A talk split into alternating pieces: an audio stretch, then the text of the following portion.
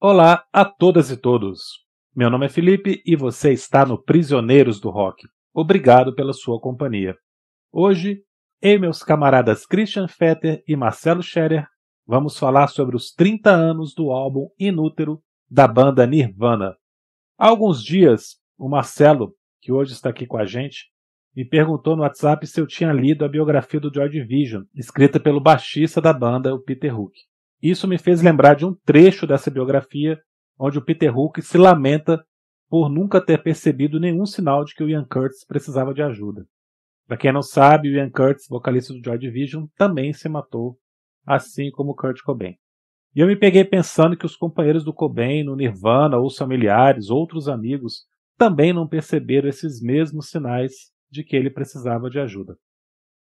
Se trata de um cenário complexo e não cabe a ninguém julgar, tirar conclusões a respeito. O que nos cabe é sempre lembrar a quem precisar de ajuda que é possível conseguir ser ouvido, ser acolhido. Se você não tem uma rede de apoio entre familiares e amigos, lembre que o Disque 188 CVV funciona 24 horas por dia, 7 dias por semana. Estamos justamente no Setembro Amarelo, o período de conscientização sobre o suicídio, então quis começar nosso papo de hoje dando esse recado.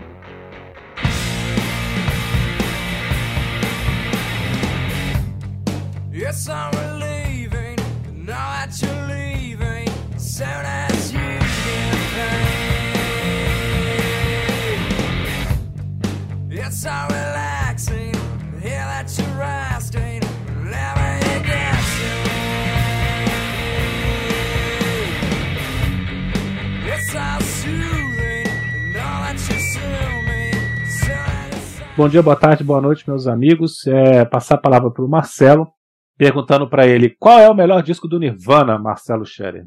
Boa tarde, bom dia, boa noite. Essa pergunta é complexa, né, Felipe Christian? É um prazer estar aqui novamente. É, gosto muito desses nossos papos aqui, é muito legal, super muito produtivo. De uma certa forma, acaba sempre trazendo uma visão diferente do que, do que de algum álbum que já foi exprimido ao máximo em termos de reviews, né? Então, vamos, vamos começar, vamos começar respondendo essa pergunta por partes, né? É, para qual Marcelo você está perguntando? Para o Marcelo atual, para o Marcelo adolescente ou, ou para o Marcelo? É, não, vamos lá. Quando eu era adolescente, cara, meu primeiro disco que eu comprei junto com o Master of Puppets do Metallica foi o Bleach do Nirvana. E durante muitos e muitos e muitos e muitos anos foi o melhor para mim, né? Foi o melhor álbum, é o melhor álbum do, do, do Nirvana. Até essa semana, na, na, realidade, há umas duas, três semanas atrás, quando recebi o convite do, do Christian aí para participar do programa, eu resolvi ouvir com mais carinho o Inútero, né? O ano passado eu adquiri aquela versão, foi ano passado? Acho que é o ano passado. Eu adquiri aquela versão de, 20, de 30 anos do Nevermind, né, em CD uhum. e tal. Cara, quando eu comecei, quando eu coloquei para tocar, eu descobri que eu não conseguia mais ouvir o Nevermind, assim. Era um disco que para mim, não que ele esteja datado, mas eu acho que ele tocou tanto e eu ouvi tanto na época que é um disco que, que, né, assim, tu ouve as músicas, parece que tu já, já ouviu tanto aquilo que cansa, assim, né? E, e de novo, não é porque o disco é ruim, pelo contrário, é um baita disco, mas eu acho que pelo, pelo excesso de exposição que o álbum teve, ele acabou cansando, talvez seja a palavra certa hoje ouvindo, né, depois dessas duas semanas, eu estou ainda estou balançado entre o Inútero e o Bleach, tá? Dando uma pontinha aí pro Inútero justamente por, por esse frescor, né? Talvez seja um álbum que eu não tenho, eu ouvi algumas vezes na, eh, na época, mas não ouvi tanto quanto o Bleach. Então, ainda me traz um pouco, né, atualmente me traz um frescor maior é, o Inútero, né? Então, pela falta de repetição de ouvir este álbum, talvez este hoje seja para mim é, o melhor álbum uh, do, do Nirvana. Christian e o seu? Muito bem. Primeiramente, uh, o meu abraço aos dois. Marcelo, sempre bom ter você aqui. Tinha um certo tempinho aí que você não aparecia. Que bom que você está na área, como gosta de falar na abertura dos seus programas. Felipe fez talvez a melhor abertura que a gente já teve aqui nesses 170 e poucos episódios. Importantíssima conscientização, parabéns, eh, foi de surpresa e uma bela surpresa. E eu vou aqui responder a pergunta com muita facilidade, porque você sabe que eu sou um cara mainstream. Eu sou um cara mainstream, eu tenho memórias afetivas é, maravilhosas do, do Nevermind, assim, eu, gosto muito do Bleach, é, adoro, adoro mesmo assim o cover do Shocking Blue, né, que é Love Buzz, que é uma belíssima faixa. A faixa de abertura, que me foge o nome aqui agora também, é maravilhosa. É, Blue, Blue, Blue. Blue, Blue né? É, a Bora é. Girl sensacional. Inútero, um, um belíssimo disco, muita coisa boa. Quase todas as faixas são, são nota 10. Uma ou outra aí é 9.9, mas eu absolutamente adoro Nevermind, de ponta a ponta. E nós fizemos um programa, é, não tem muito tempo, aqui no Prisioneiros. É, dois anos. E, dois anos, né? É, exatamente.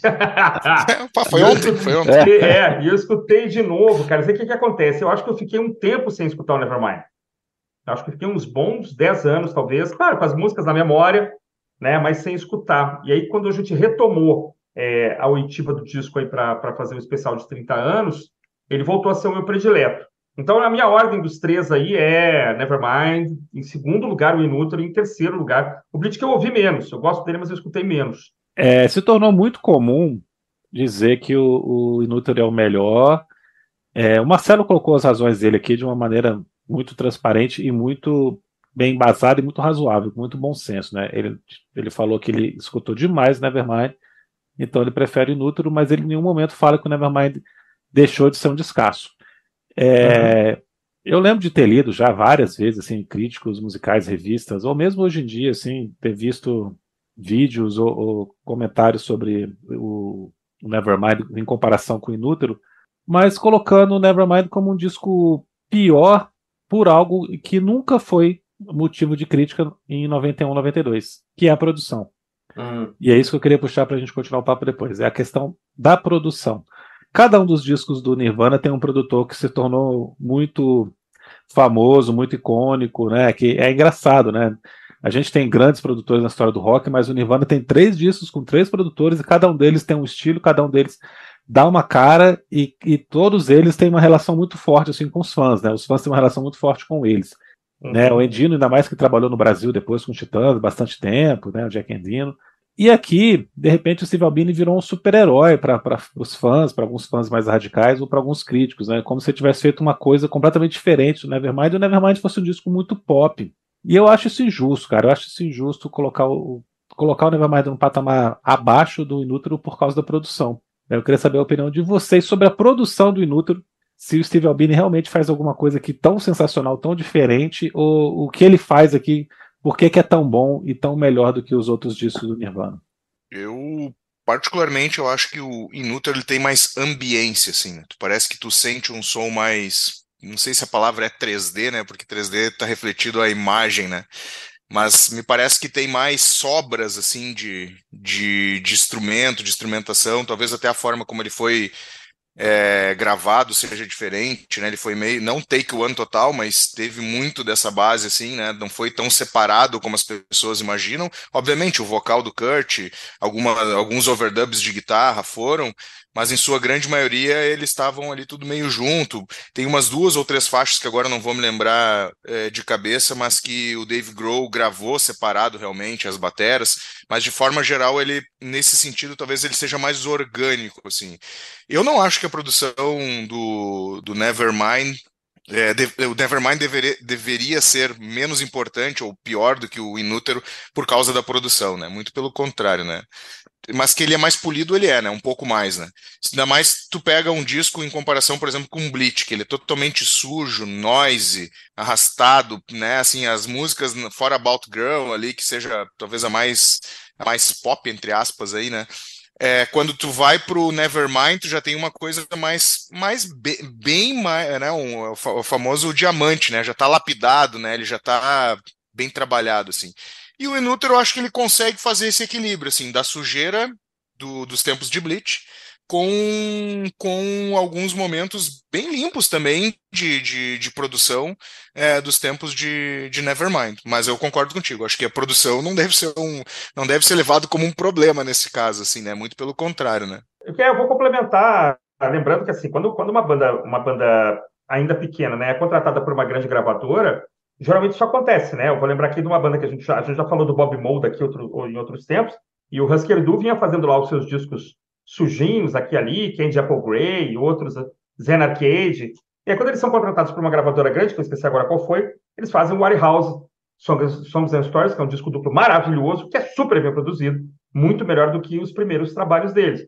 é um dilema, né? Bom, eu quero aparecer, eu quero fazer sucesso, lógico, tem conta para pagar, filho nascendo e tal, e eu vou deixar, de uma certa forma, eu, eu acho que eu duvido que o, que o Cobain tenha se recusado a ser super bem produzido no Nevermind, né?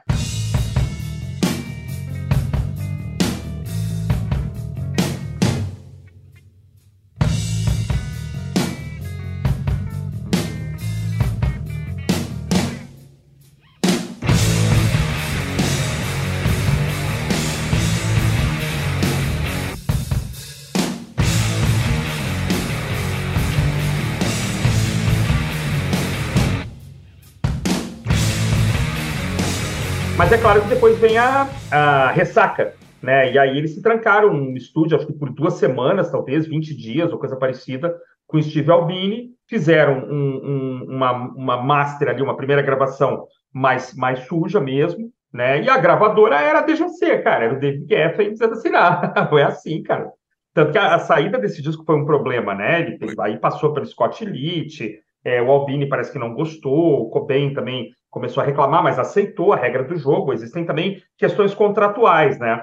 Mas assim, eu acho muito legal o fato do Bleach ser uma podreira, acho muito legal o fato do Nevermind ser super bem produzido, e acho muito legal esse cabo de guerra do Inútero. Né? A gente agora em off falava aqui, o Felipe estava falando aqui agora, segundos antes do, do Marcelo entrar. Né? Não, houve lá a faixa, tem no, na edição Super Deluxe, Mega Blaster, tem a versão demo, a versão com Albini, a versão com Scott Litter, né? duas ou três faixas que foram retrabalhadas e tal. É, e tem overdubs aí de voz, e tem a bateria do, do Grow também. Parece que o Albini gravou na cozinha da casa, com os microfones, mas depois mexeram um pouquinho, né? E entendo que com o tempo, é, ou de tempos em tempos, é, discos como Nevermind incomodem uma certa parcela é, da crítica profissional, da crítica amadora. Ah, ele ficou polido demais. Mas a gente falava em off aqui, talvez o Felipe reitere isso. Na época ninguém falou nada disso, na época ninguém reclamou desse fato, ninguém teceu esse tipo de comparação. Né? Então é legal o que você falou no comecinho aí, Felipe, cada disco tem uma história atrelada a um produtor e que vai determinar uma certa sonoridade que já está para a história, né? A gente não tem mais o que, o que fazer com isso, né? Senão aceitar, né? E, e, sim, uma banda pesada pode ser super bem produzida, qual, né? Eu não vejo problema. Várias bem. bandas pesadas têm bem produzidas. Sepultura no Brasil é um caso, né, clássico, né, de sim. banda pesada e super bem produzida, né? Metallica, Saba, né? quando teve seu Metallica. Iron Maiden, ah. sei lá, né? E tudo bem, né? Não, eu acho assim, eu, eu, entendo a pessoa que, que só gosta de podreira. É, gente que não gostou do Warehouse do Husker Du. Conheço gente que acha que o Metallica acabou é, no Ride the Lightning. Depois do Ride the Lightning já ficou polido demais. Ou depois do, do primeiro disco, do Clemol, já não ficou tão bom. Eu entendo isso, é uma forma de ouvir música, né? A gente não. não, não ninguém tá errado, né? Com certeza, gosto é gosto, né? É, mas quando você se torna um produtor de conteúdo de qualquer maneira, um, um jornalista, um blogueiro que seja, você está escrevendo para outras pessoas, acho que você tem que ter pelo menos um, um bom senso no que você está criticando, né? Aí não vale uhum. só falar, ah, eu gosto da sujeira, eu gosto do negócio mais podreiro aqui, para falar mal do, do, do Nevermind, ou para valorizar o Inútero por uma, por uma coisa que ele não é, que é um disco inteiramente sujo. Não é verdade. Uhum. Meu ponto todo é esse. É, eu acho que é um disco que tem uma dicotomia muito grande.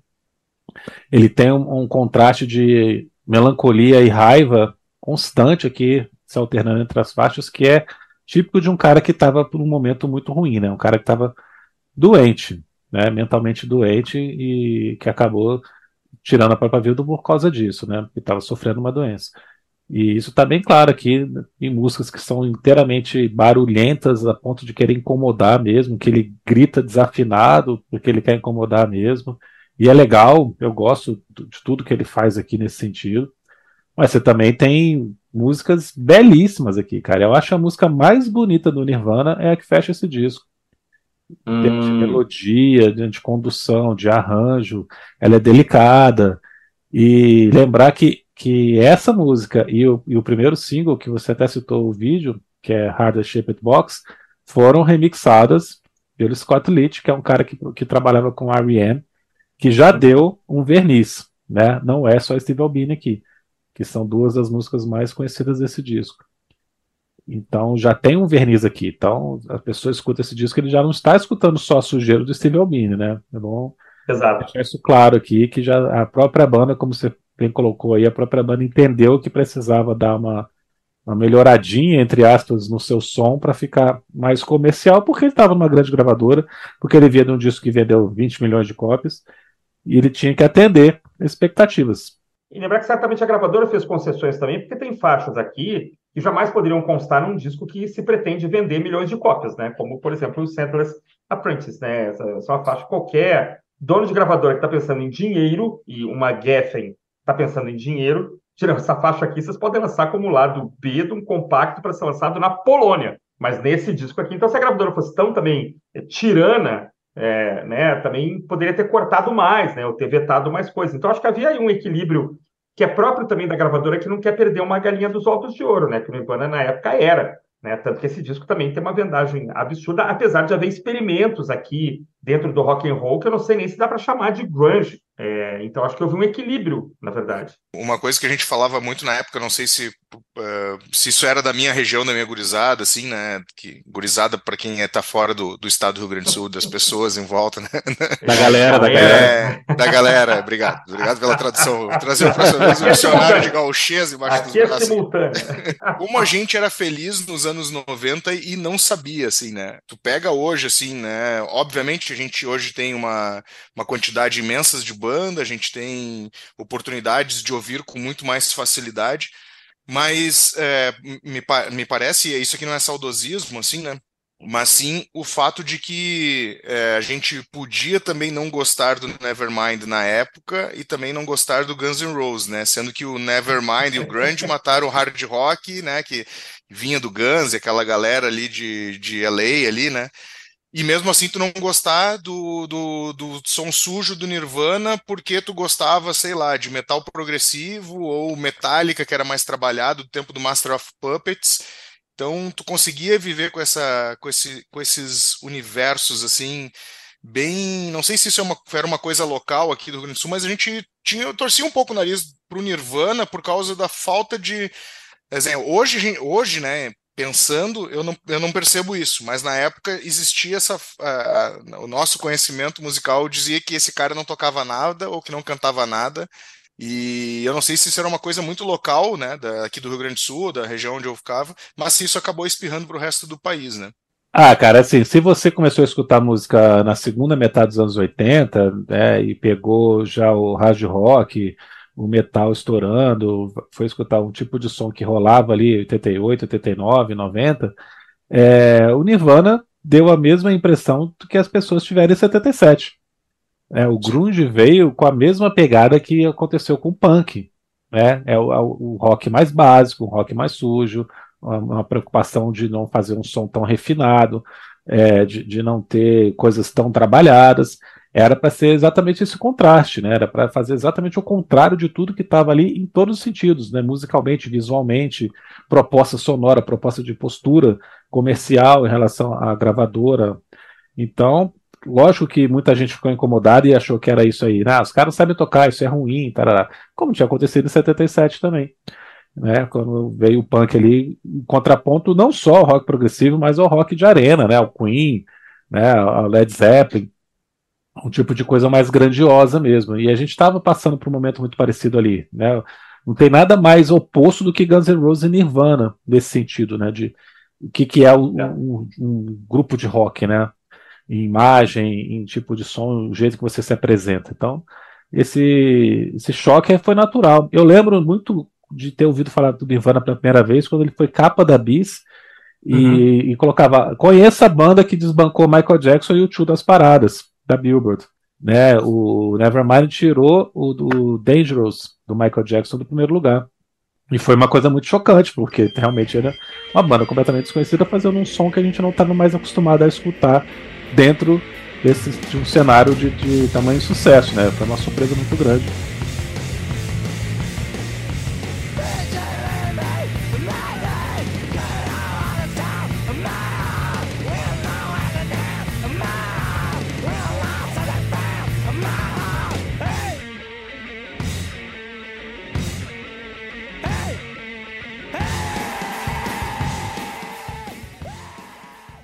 E demorou também para cair essa ficha de que, porra, isso aqui realmente é uma revolução. A gente está vendo uhum. as coisas estão acontecendo à nossa frente, como aconteceu em 77 ali com, com o punk, né? Essa mudança do rumo do rock, né? A gente teve ali, acho... durante alguns anos, o rock pegou um outro rumo por causa do Nevermind. E eu acho, Felipe, especialmente quando formou a cena, né? Quando apareceu. Sim. Não que eles fossem a mesma coisa, né, mas quando apareceu a cena. Então, assim, de repente tinha Stone Temple Pilots, Pearl Jam, Alice in Chains, Soundgarden. Mas quando monta a cena, você fica. Você fica. Você percebe, que é o que o Felipe falou. E eu, Marcelo, minha, minha impressão pessoal, eu, em setembro de 93 eu já tinha 21 anos de idade, né? É, minha impressão pessoal era que, e sempre foi, e, e, escutando esse disco, então, é que assim, o Cobain era um hell de um cantor, cara, fantástico, assim, um alcance, uma potência, um negócio animal, assim, né, digno de qualquer banda de, de heavy metal das mais pesadas, podia estar em qualquer grupo de, de heavy, tranquilamente, assim, uma capacidade incrível de, de, de cantar suave, de berrar quando era necessário, e um guitarrista, sim, aí eu achava limitado, mas que sabia trabalhar muito bem com o pouco que ele, que ele sabia fazer. Não era, não era nunca um cara de mil escalas, de mil notas e tal, mas com muito feeling, né? E por incrível que pareça, eu acho que isso aparece muito no, no acústico, né? Como essas linhas, né? De, de esses riffs, né, cara? Depois vai discutir que Come As War é um riff do Killing Joe, que ah, até pode discutir isso, mas assim, mas os riffs, né, eh, são muito interessantes, né, cara? E aqui também aparece muito isso, né, essa coisa do riff, aquela coisa de você fazer o bend até quase o limite, né? Parece que a nota vai sair, né? Ao vivo ele passava muitas vezes o bend, né? E além do, da nota e tal, mas ah, eu acho que isso acabou fazendo parte assim de um de uma de um estilo. Agora, a melhor capa da banda, na minha opinião.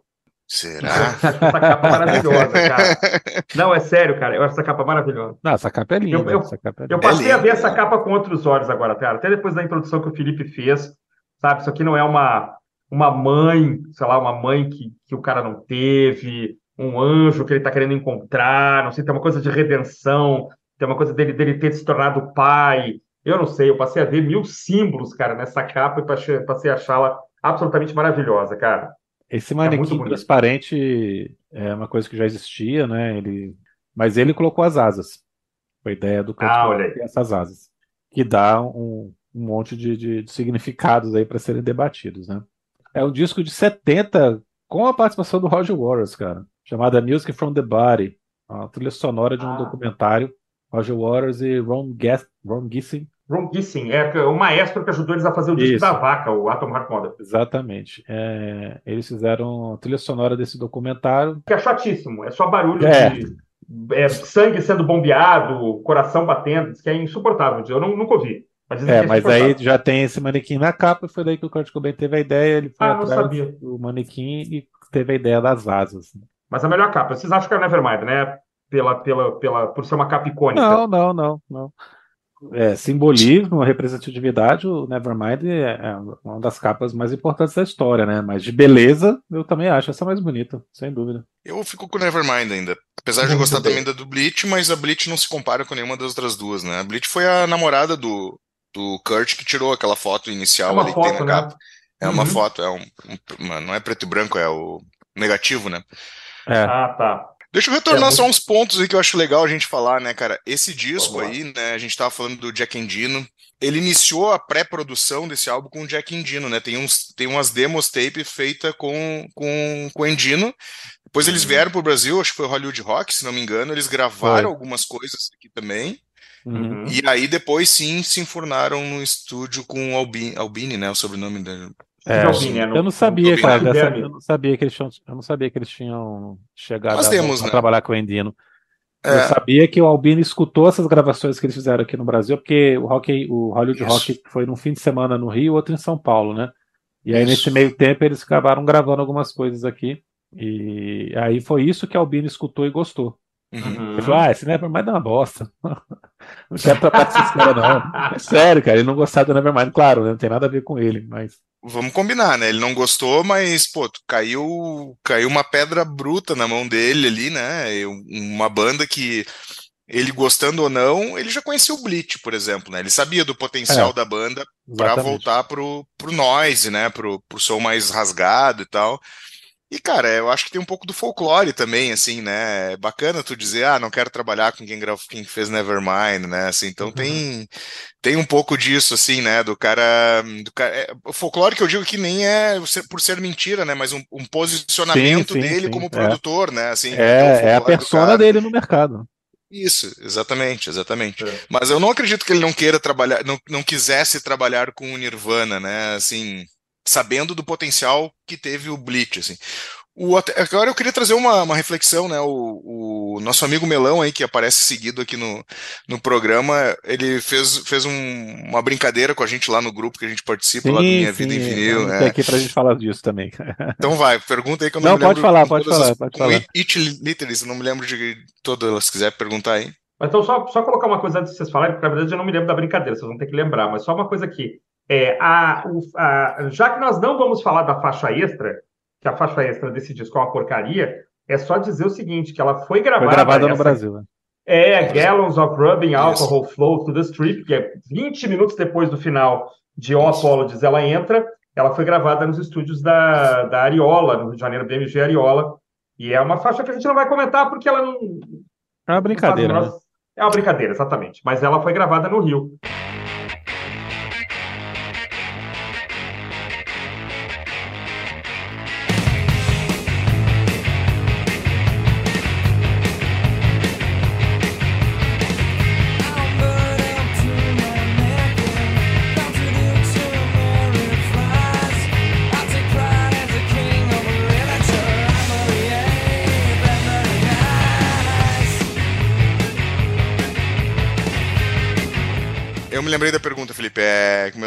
E se o Nevermind não tivesse estourado, existiria um terceiro disco do Nirvana? E aí? Felipe, vou deixar para ti essa bomba. Cara, o Nevermind não ter feito sucesso é uma coisa muito improvável, né? Mas tudo bem, vamos pegar esse cenário. Nevermind vendeu 500 mil cópias, 250 mil cópias, né? Que foi que a gravadora tinha colocado na época, que achava que era um bom número para um disco de rock alternativo, que era mais ou menos o que se vendia o Sugar vendeu 300 mil cópias, né? Que é a, Caralho, segunda banda do Bob Mold. Copper é, Blue, o... Copper Blue vendeu Copper isso. Fez muito sucesso. Cara, eu acho que o, que o, o Nirvana teria feito um, disco sem essas experimentações todas aqui. Eles teriam continuado no mesmo caminho que o Nevermind. Vamos esquecer a produção, vamos esquecer o, o requinte, o, né, a coisa mais lapidada. Faixa a faixa, o que, que tem no Nevermind? Você tem meia dúzia de, de, super hits e meia dúzia de músicas de bons, bons rock and roll. É, dá para você pegar as músicas menos conhecidas do Nevermind e colocar aqui nesse disco como, por exemplo, Very Ape, é uma música que poderia estar tá no lado B ali do Nevermind. Né? Milk também, né? Esses rocks, rock assim, que não, não tem esse experimentalismo como Tourette's, como Sentless Apprentice, né? São só boas faixas de rock. E o Nevermind estava cheio de coisas assim. Eu uhum. acho que eles seguiriam mais dentro dessa linha, e sem essa coisa tão agressiva e talvez tivesse uma outra coisa experimentação de um outro um outro lado talvez desse mais espaço para o Novoselic e para o Grow comporem também né talvez o Cobense ah pô, se, o disco não fez sucesso talvez eu não seja tão bom assim e tal vamos tentar uhum. outras coisas e tal mas não mudaria tanto assim não cara porque eu acho que eu já falei no começo, eu acho que o Nirvana tem uma característica que a gente não pode esquecer, que é um extremo senso melódico, cara, extrema capacidade de fazer Inclusive, era, era um, quase foi o nome desse disco, né? Verso, estrofe e refrão, cara. Eles são excelentes uhum. nisso. Eles são excepcionais fazendo isso. Então teria, teria ótimas faixas do mesmo jeito. Eu concordo. Eu acho que se, se Nevermind não fizesse sucesso, acho que assim, a banda não ia acabar.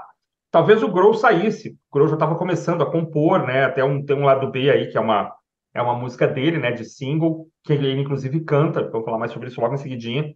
É, mas é, não sei se teria um inútero, né? O inútero é a consequência direta do Nevermind, me parece. Né? O inútero existe porque teve o Nevermind. Agora, a banda seguiria. Acho que o Cobain não, não iria é, desistir. Talvez por outra gravadora, talvez sem o Grow, mas é, trocar baterista já era uma coisa que eles estavam também acostumados, né? Então acho que isso não seria um problema, não. Mas o inútero ele é uma, ele é uma, ele é uma consequência direta, me parece assim. Aliás, nesse ponto, a, a discografia da banda, discografia de banda pequena muitas vezes tem isso, né? Há uma coerência ali, uma, uma evolução até uma tragédia. Muitas vezes a, a, a carreira pequena é por conta de uma tragédia. É, mas eu acho que está dentro de, um, de, uma escala assim, evolutiva. É, o Inútero tem coisas que poderiam estar no Nevermind, mas tem coisas que jamais poderiam estar no Nevermind. Né, que a, já é o Cobain tentando dar um passo à frente ali, criar alguma outra coisa, um, um pós-grunge, sei lá, não sei. Eu já vou na contramão de vocês, acho que a banda acabaria. Ah, não teria, é, acho que não teria fôlego para manter do jeito que era, assim, né? Porque a gente sabendo dos problemas é, da, da, doença que o Kurt tinha, né, assim, né, esse, é, esse posicionamento depressivo dele, né, esse, essa tendência muito forte, tanto é que levou ele à morte, né, ao, suicídio, enfim, né, talvez fosse, pudesse agravar ainda mais a situação dele, né, lembrando que quando eles gravaram o Nevermind, eles viviam, ele e o Dave Grohl, num apartamento num muquifão, né, assim, né, uhum. com perdão da palavra, era um muquifo, assim, né, eles viviam com dinheiro contado, comia salsicha, né, cara, os caras tinham dinheiro para três salsichas por dia, né, tava lendo esse tempo a pouco tempo atrás aí a, a biografia do Grohl, né? Ah. Que é muito legal, inclusive, até recomendo muito, assim, né, para quem gosta da banda. É o Storyteller, uhum. né? Acho que é uma coisa assim. É, e aí ele, ele falava isso, cara. O apartamento era virado em. parecia um cinzeiro ambulante, assim, tudo jogado, atirado, assim, e, cara, eles viviam com sei lá quantos dólares, uma miséria, para comer três salsichas no, no AMPM lá dos Estados Unidos, Seven Up, sei lá como é que é o nome do, do, dos, dessas, dessas conveniências. 24-7. É, isso aí, é. obrigado. Eu é, acho que aí, né, cara, aí tu tem, por mais que o corpo adolescente seja, do adolescente seja mais resistente a comer salsicha por um determinado período, assim, chega uma hora que a cabeça também não vai ajudar, né, cara? Tu entra nessa, né, é, vai, talvez tu tivesse acelerado esse processo do Kurt aí, né? Eu coloquei eles fazendo um sucesso razoável dentro do cenário do rock alternativo um cenário que a banda uhum. acabaria seria um fracasso gigantesco, assim. Sim. Tudo bem, poderia acontecer também, mas assim, eu acho que a gente tem que lembrar que o sucesso fez mais mal pro, pro Cobain do que a falta dele, né? Sim, Talvez ele, ele, se ele tivesse sido um cara mais feliz se ele tivesse mantido a banda no tamanho do Melvins. Bom ponto. Né? Ele, é talvez ele tivesse tido uma vida mais feliz ali. Sim. É, a banda Sim. continua aí tocando e tal, tá aí até hoje. Talvez não tivesse conhecido a Kurt também, né? Também faria bem para ele. É. Poderia ser bom ele não conhecer a Kurt. É, o Melvin está aí até hoje, cara. Lançou disco ano passado, cara. Os caras estão aí.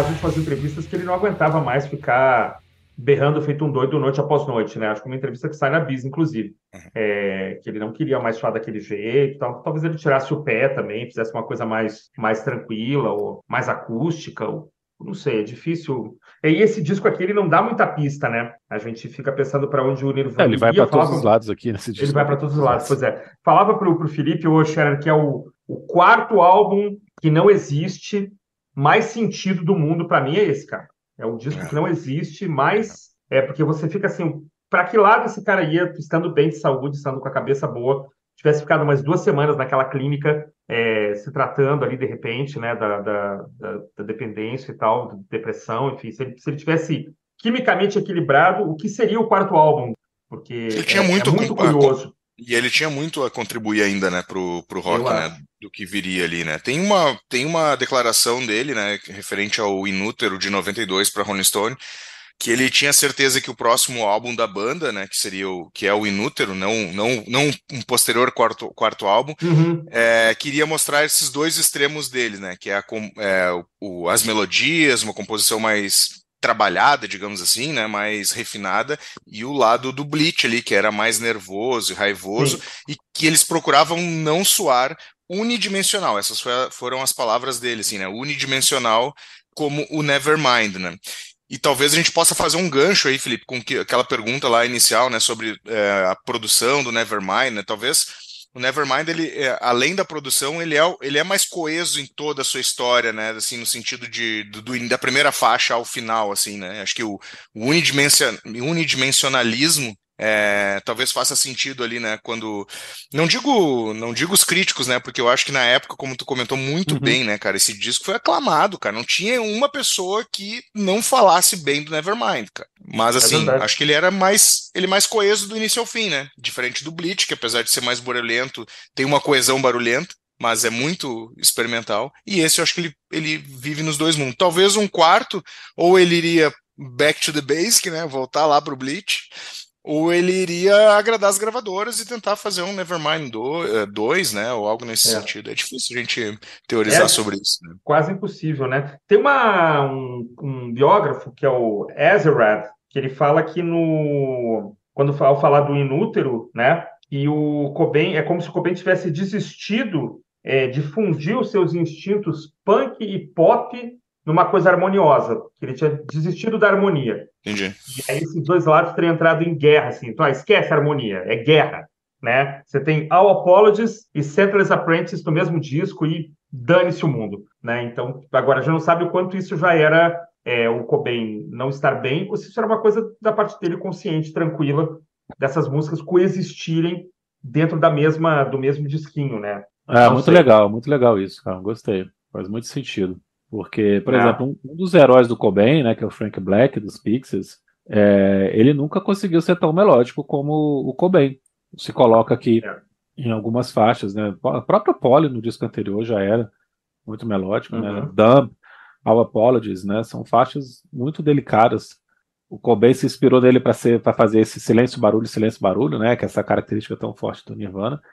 Mas ele conseguiu ir mais além. Ele consegue ser esse cara mais sensível né, do que o, o, dos heróis dele que a gente sempre lembra quando vai lembrar só da parte barulhenta do Nirvana, né? Legal. Ah, eu, mais uma curiosidade aqui, o nome do disco uma época era para ser I Hate Myself, I Wanna Die. Porra, pesado, tinha né? Tinha uma camisa, né? Tinha uma camisa com esse escrito e era uma resposta que ele vinha dando para os repórteres quando perguntavam como ele estava. Ah, eu me odeio e eu estou pensando em tirar a própria. Quer dizer, já, já havia uma ideação, talvez, né? Infelizmente, mas ele fazia essa brincadeira. Teoricamente era uma brincadeira e certamente jamais o disco poderia ter é, esse nome, tanto que o, havia uma música com esse nome que foi depois é, vetada, né? não, foi, não foi lançada, levou anos para ser lançada, enfim, a gente fala sobre isso daqui a pouquinho. Mas é, o nome é ótimo, né, cara? Inútero tá perfeito, né?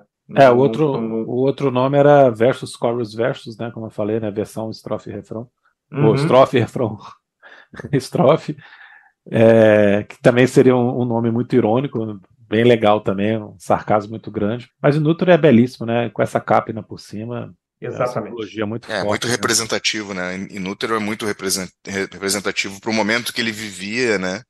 Junto com a, com a mulher, né? Que uma, de uma certa forma a, a Courtney Love também era uma bengala para ele, assim, né? E tinha um, um lado emocional muito forte para ele, assim, né? Essa representação do materno, né? Assim, e aí Sim. talvez de uma certa forma também, né? Representativamente com aquela capa ali dos anjos e a gente tem toda um, uma simbologia. Tem o nome também é um nome que, que pega muito, assim, né? Muito forte, né? É, é, é, é, é bonito, assim, né? Poético, talvez, né? Em, então, é, assim, uma, uma palavra científica, né? Ah, útero, né? Ser uma coisa, representar uma beleza é. poética é, é, é, único, assim, né? Talvez acho que o Nirvana seja uma das poucas bandas que conseguem fazer isso, assim, né? Ao longo da sua Sem carreira. É, o Albini trabalhou, trabalhou com Pixies, né? E aí o, enfim, né? Tem essa referência muito forte, como a gente estava comentando aqui agora. Mas o, o Kurt enviou as fitas do Brasil para lá, para ele, para o Albini, e o Albini retribuiu de como seria o som, né? mandando para ele o disco Ride of Me da PJ Harvey que ele produziu, né? ah. né? Então houve uma, uma entrega assim de material, né? Uma troca de material, digamos assim, tipo, ah, cara, beleza, mas é, soaria nesse, nesse ambiente, assim, né? Assim, óbvio que, que soa, é outra, né? Outra... Eu acho que soa. Tem sim, muito a ver. Sim, a atmosfera dos dois discos tem muito exato, a ver. Exato, exato. E aí foi uma, uma troca experiência. Acho que aí deu match, né? Acho que quando os dois, cada um ouviu o seu lado ali, acho que é, é isso, deu né? match. Yeah.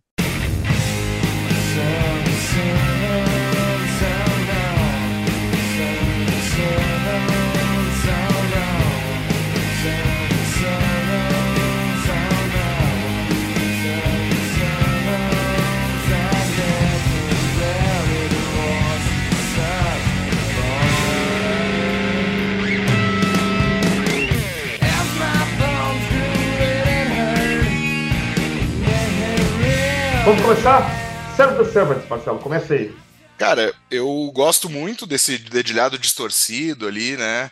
É, as, melodias, as melodias do refrão, acho que assim é uma faixa que poderia estar no Nevermind, né? Assim, de uma certa forma, não, não comprometeria o Nevermind, né? É, porque tem, tem muito daquilo que a gente falou muito, né? Da sujeira aqui, né? No programa de hoje, a sujeira é, junto com, a, com o poder de melodia que o Kurt Cobain conseguia é, se propor assim a fazer nas músicas, né? Então, hum, eu gosto muito, acho que ouvindo hoje ela, vou te dizer que eu até gosto mais do que na época. Gosto muito do iníciozinho antes do dedilhado, tem uma quebrada ali, né? Um, uma levada meio quebrada, uns riffzinhos iniciais e vai pro dedilhado que eu acho bem legal, se dá uma surpresa no cara, né? O cara não tá esperando. Eu acho isso isso bacana assim do compositor, né? Quando ele consegue surpreender assim. Gosto muito. É, eu gostei do que a Marcela falou, ela, ela é um amálgama muito bom desse barulho com melodia, né? Ela consegue equilibrar isso muito bem. E, cara, é uma das letras aqui com mais recados, né? Que ele dá, ele fala de si mesmo, ele fala da família. É, dizem que o verso se ela flutua, então ela não é uma bruxa, é referência a Courtney Love, né? A, questão de, da, da, imprensa sempre falar mal dela, né? Dela ser uma Yoko Ono ali, uma nova Yoko Ono, de falarem mal dela como esposa, como artista. E então seria uma piadinha ali muito legal. Ele fala do, dos pais também, quando coloca ali do, do divórcio, né? O, o disco abre muito bem, cara. É um cartão de visitas muito bom. Cara, eu, eu divido esse disco em três. Acho que ele, ele, é, ele é um cubo, né? Ele tem, ele, é, ele tem três facetas, né? É, as músicas que são mais mainstream ali, poderiam, como o Marcelo falou, estar tá no Nevermind, refrão assoviado, solos e tal, estrutura, né? As baladas, né, mais tranquilas e os experimentos, né? Eu acho que ele abre com uma música mainstream, uma música que, assim, eu não sei se foi, eu acho que não foi single, mas poderia ser. Me lembro quando escutei a primeira vez, falei, pô, Cobain tá tirando um pouco o pé, puxa, que legal, ele vai cantar de forma mais equilibrada, ele não vai se arrebentar tanto, ele vai cuidar da garganta dele. E aí, vem Setter's Apprentice,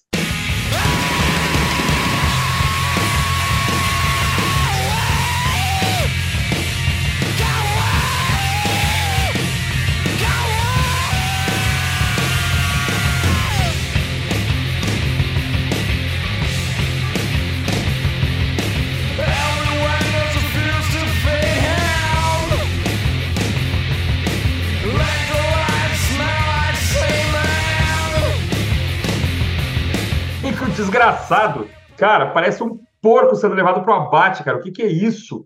Cara, é assustador, é um filme de terror, no melhor dos sentidos, né? É uma música que dá medo, dá terror, pânico, dá vontade de ir lá falar com o bem, cara, tira o pé, cara. Tu não vai aguentar, daqui a pouco tu vai ter mais idade, vai ser difícil reproduzir esse negócio. Para com isso. Ah, talvez a música mais complicada, ou das mais complicadas de toda a carreira da banda, dificílima, complicadíssima, mas assim, fascinante na sua complexidade. Né? Você realmente, se você se propõe a escutá-la até o final, você é desafiado. Você fala assim, cara, porra, ei, sabe? Você fica, eu fico assim. Ela me assusta, né? Mas ela é, eu acho ela fascinante por isso, tirar do, da zona de conforto. Mas muita gente, eu conheço gente que pula ela, que não, não escuta. Pobre coitados, né, cara? azar deles, né, Marcelo? É, azar deles, é. Eu vou deixar, eu vou deixar as, a, a, parte lírica pro Felipe, que eu acho que ele faz muito bem isso, muito melhor é do que eu. Ele, é bom, é, ele, ele, entende, consegue. Eu, eu confesso que eu tenho uma dificuldade muito grande, principalmente com o Cobain, assim, de entender é, essas. Ele faz usa muita metáfora e coisas que não fazem parte da minha realidade, mesmo na época dos anos 90, e ser adolescente e ter essa conexão com a banda e tudo mais. Eu achava complicado as coisas que ele trazia, assim, né? Então, assim, em termos sonoro, cara, eu gosto muito dela, né? A bateria, ela muito legal, assim. E tem uma coisa que, que é, eu, tu também falou, Christian, assim, tu divide em três, eu divido, eu divido esse disco em dois. Ou ele é Bleach, ou ele é Nevermind. As músicas, assim, né? Não, óbvio que eu tô simplificando sim. aqui, né? Sim. Mas, mas essa é uma Bleach, né? É uma, uma música de excelência, Bleach. E tem uma progressão música, é, ali antes do refrão, ou entre o refrão e, e uma parte ali, uma ponte, que ela, cara, se tu prestar atenção, eu acho que o Dave Grohl deu uma bebida ali no, nessa progressão musical pro Foo Fighters, assim, né? Não, não, ah. A música não tem nada a ver com Foo Fighters, mas ela tem Sim. uma progressão ali entre essas duas partes que ela lembra as progressões musicais do Foo Fighters, assim, né? E com certeza, Bom. né, cara, o Kurt Cobain deve ter influenciado muito, né? O cara tocou aí vários, vários não, mas alguns anos com ele. É, então, de uma certa forma, deve ter dado aí alguns, alguns cliques, né?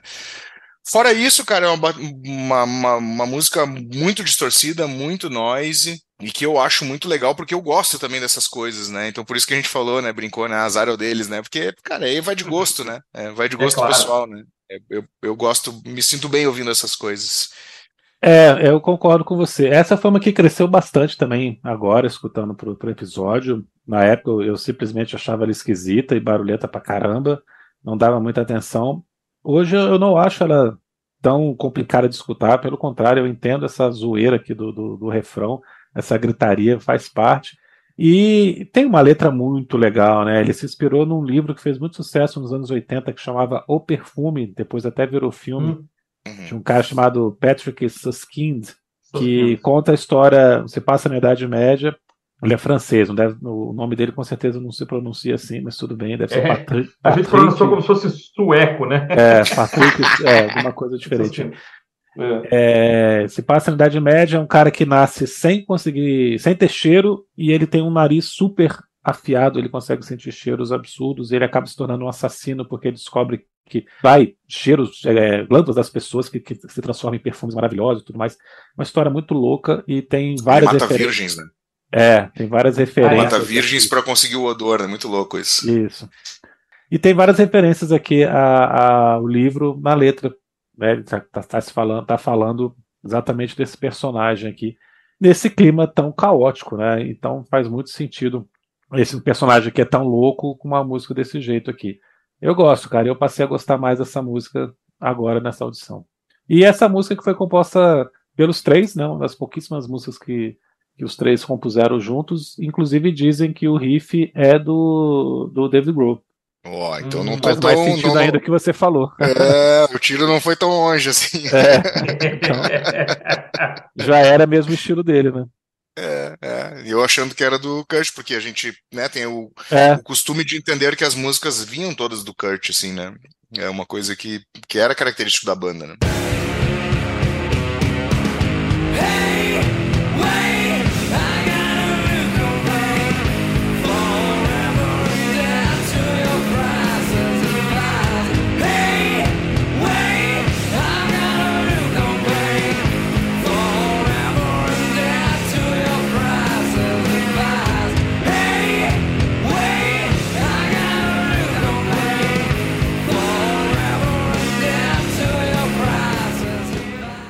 Shaped Box, acho que é a terceira faixa, né? Uma, um musicaço, né? Poderia com certeza aí tranquilamente estar dentro do Nevermind, né? É, não, não, né? Um, um, riff, um riff incrível, uma melodia incrível, um hit, né? Acima de tudo.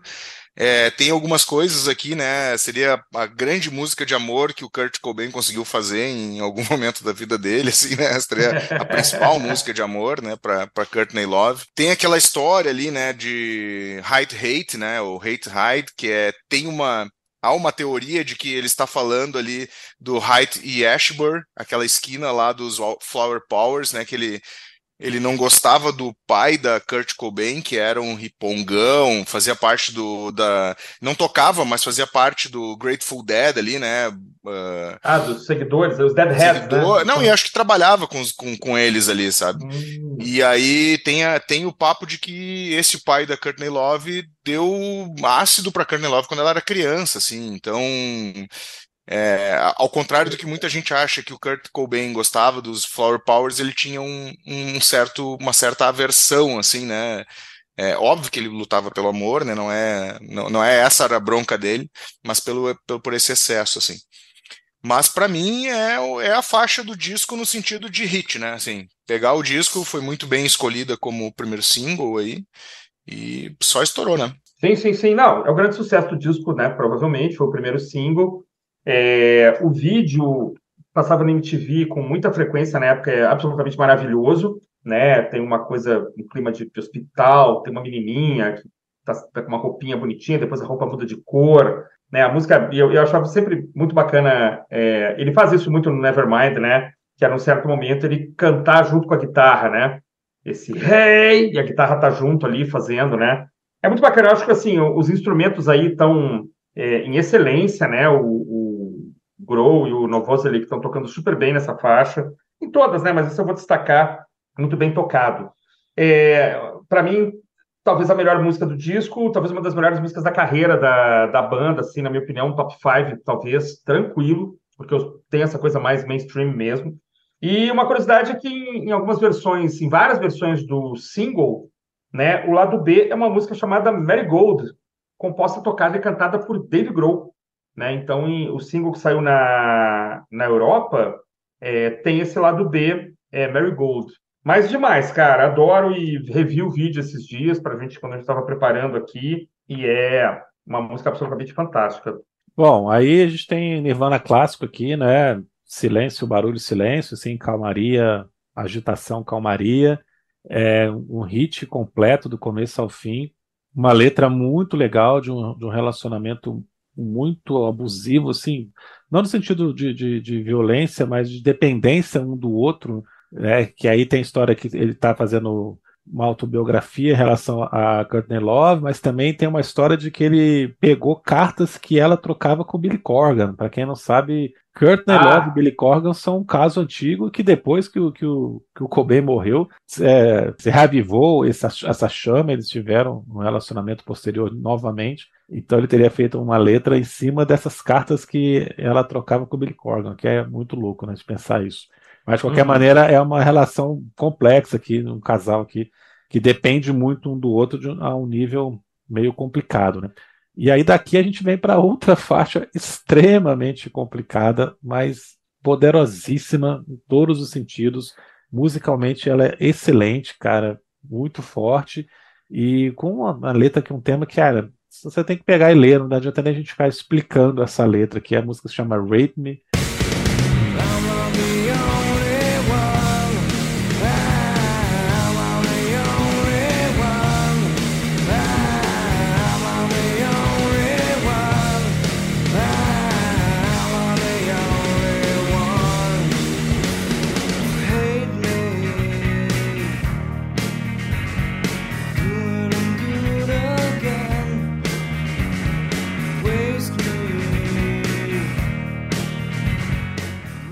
coisa ao contrário do que alguém desavisado pode pensar. Ele está exatamente colocando, se colocando como uma vítima e dizendo os horrores do que é esse crime. Então, cara, não tem nem o que comentar sobre uma letra tão forte assim, mas é uma, uma música incrível, cara.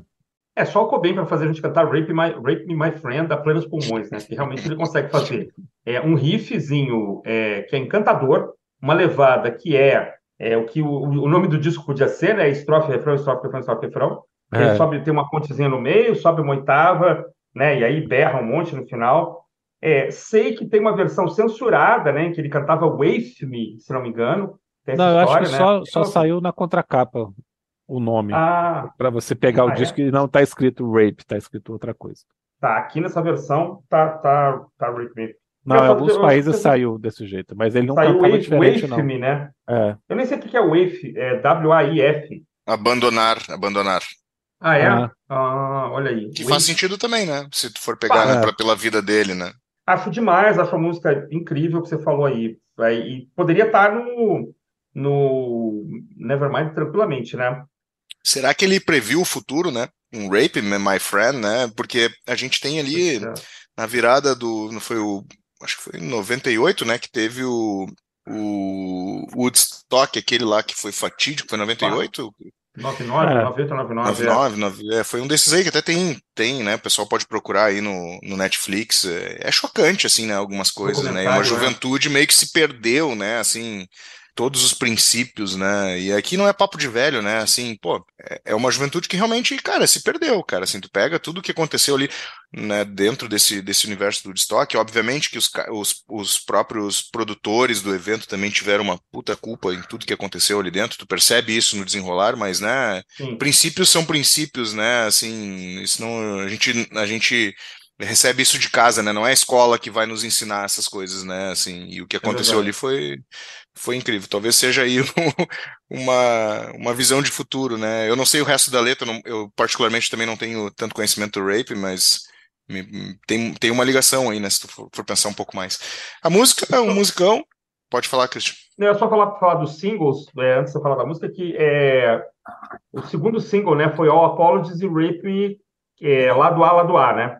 Só para só destacar aqui que aí saiu em dezembro, é, All Apologies com Rape Me também como duplo, duplo lado A. Mas não, não queria te interromper, prossiga aí. Muito justo, por sinal. Depois vamos falar de All Apologies. É. Mas é, é isso, cara. Eu acho que é uma música que, mesmo sendo pesada liricamente, ela, ela é um. Ela é Nevermind, né? Assim, no sentido de. É, ecoa, né? É uma música fácil, né, de, de ouvir, né? Assim, nesse sentido. Mesmo com os gritos, uh, os pulmões aí do Kurt Cobain, ela é bem ouvida.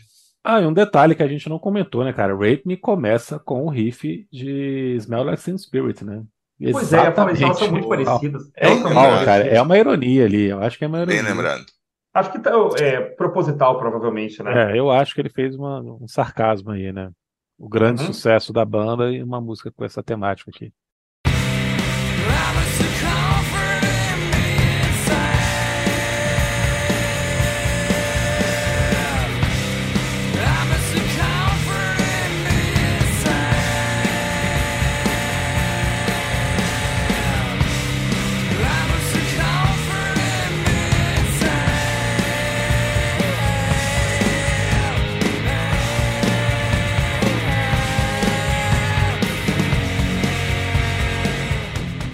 Fica aí, é. com Francis Farmer.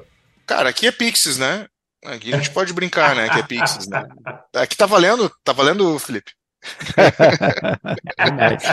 tá valendo, né? Principalmente o início ali, né? Claro que depois uhum. tem a, o vocal distorcido, que eu acho que o, o Frank Black não chega tanto, mas é, inicialmente a música ela é bem Pixies, assim, né? Aquela arrastadinha na guitarra ali inicial, né? Depois vai embora, tem, tem bastante clima ali. Eu gosto muito, cara, e se não me engano, ela também faz parte é, de um livro, cara, que é, é o nome da Frances Far Farmer, que é uma atriz, eu acho, né? É uma atriz. É uma atriz, é. Que é uma biografia, né? Fala da biografia dessa atriz, assim, né? Eu gosto bastante, né? Eu sou suspeito para falar desses, dessas músicas mais barulhentas aí, né? Mais diferentonas. Uh, acho que a construção dela é muito legal. Ela tem, um, ela tem uma pegada bacana depois do riff ali. Começa com Dave Grohl sentando o martelo de Thor ali em cima do, da bateria. Eu gosto bastante, né? É... Eu gosto muito dessa faixa. Eu acho das, das diferentonas, talvez ela seja melhor. Eu acho que ela tem uma estrutura muito boa, né? Ela passa de quatro minutos, a gente não não vê assim, não, não cansa, né? Porque ela tem uma, não. ela não é, ela não é mono. Algumas faixas têm realmente a coisa da estrofe, refrão, estrofe, refrão. Francis Farmer é um pouco mais diferente, né? E só, só rapidamente essa atriz é uma atriz que é nascida em Seattle, né? Ah, ela, por isso da faixa, então, né? É. Francis Farmer will have her heaven on Seattle. É, ela nasceu em 1913 em Seattle e morreu em 70 em Indianápolis, né? E é uma atriz de cinema. E aí tem altas histórias de internamento em hospitais psiquiátricos e tal. Então aparece com uma vida um tanto conturbada, é, mais vários casamentos e tal, enfim. Então ela tem aí é uma é uma é uma, é uma conterrânea, né, do, do, do Cobain. Então talvez por isso aí é homenagem. Não conheço direito, tô, tô aqui colando e tal, mas eu gosto muito dela. Acho faixa bem legal. Que é legal ela tá no meio do álbum, assim, não é a faixa para abertura, não é a faixa para encerramento, mas acho que ela tá excelente aí para essa meiuca aí do onde a gente está chegando na, na meiuca do disco, né? A Frances Farmer, essa atriz fez muito sucesso na década de 30 e 40 do século passado. Era uma mulher muito inteligente e que muito ativista dos direitos das mulheres, muito feminista. Legal. E ela tinha muito problema com os produtores e diretores de cinema daquela época, porque a cultura cinematográfica de então era que as mulheres tinham que aceitar várias coisas absurdas, inclusive sair com diretores para festas, casar com quem eles diziam que tinha que casar porque ia ser bom para a carreira, e aconteceu isso com ela, é, aceitar qualquer tipo de papel. E ela combatia muito isso, se opunha muito a esse tipo de postura, de comportamento abusivo dos produtores, e com isso ela tinha muitos problemas e era sempre taxada de difícil, porque ela reclamava demais. Difícil. Ah, essa mulher de que trabalhar, tá sempre reclamando, sendo ruim e tal. E ela acabou, por conta dessas pressões todas, se tornando alcoólatra.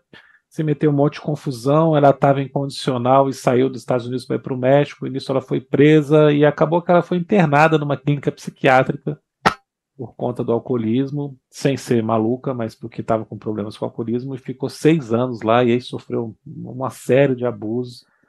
Então, é, é, depois ela sai, se recupera, é, retoma a carreira, e aí tem um câncer e morre em 1970, né?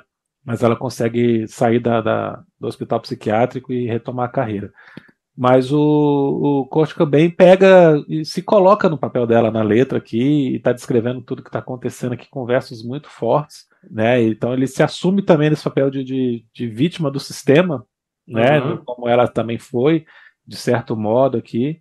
E tem um refrão com um verso poderosíssimo, né, cara? Sinto falta do conforto de estar triste. Quando você nem consegue mais estar triste é porque você já não está sentindo nada, né? Então ele já está uhum. num grau ali realmente avançado ali nessa depressão, né? É uma bela letra, uma bela música. Adoro as microfonias vazando assim, ué, ué, as barulheiras que tem no meio do, das estrofes, né, cara? A sujeira mesmo ali de propósito refrão poderoso musicalmente também. Eu acho essa música muito boa, cara, muito boa, uma das melhores do disco. Legal. E só para complementar, é, dois pontos. Um é é, o Kurt Cobain, ao contrário das bandas da época que utilizavam é, nome de músicas pequenas, né? Ele fazia aquilo ali justamente para causar, assim, né? Não era uma coisa no é. normal das bandas alternativas. Normalmente era uma, duas palavras ali que compõem as letras, né? É. E o segundo ponto, né? Como é interessante, né? Como o Kurt lutou pelo uh, ativamente pelas mulheres, né? Assim, a gente hum. várias em várias letras, assim, em várias coisas tu percebe é, o, o, cuidado que ele tem com, com, com as mulheres, assim, no sentido de, cara, levantar a bandeira do, do, do feminismo, né? E, e isso nos isso anos 90. anos cara. atrás, é. Exato, é. cara, nos anos 90, meu, pô, a galera que não viveu não sabe como é que era, assim, meu, era, é. é era muito estranho, assim, né? No mínimo, para dizer, né? E lembrar que essa, essa Frances Farmer, talvez 100, 150 anos antes, ela fosse condenada à morte. Tem uhum. casos na, na França de mulheres que tentaram fazer carreira política, tentaram se meter na vida política e foram queimadas, lá, foram guilhotinadas ou, ou tratadas como bruxas um pouco antes ainda, né? Então eu ia brincar aqui que a Fábio teve sorte de nascer no século XX porque ela sofreu menos, mas logicamente é uma brincadeira, assim, ela, ela deve ter tido uma vida terrível, mas assim, 100, 200 anos antes poderia ter sido muito pior, né? E, e isso que tu apontou é interessantíssimo. O Cobain se coloca aí como um, como um não digo um pioneiro jamais, mas um cara que estava à frente ali do, né, um roqueiro pensante, né? Como isso é bom, né? Ótimo, ótimo. Uma, ainda mais uma sociedade dos anos 90, né? Que a gente hum. via é, fazia parte do nosso dia a dia, né? Quem viveu os anos 90 como nós aí sabe Sim. o quanto, é, quanto era escrota essa parada, né? Com certeza. E como a gente não, não se livra desses fantasmas também, né? Eles estão por aí, né? Não. Não, não, a gente tá. É aquele papo, né, que os caras falam, né? A gente tá em, em, em desconstrução eterna, assim, né? I'm not like them back in town. The sun is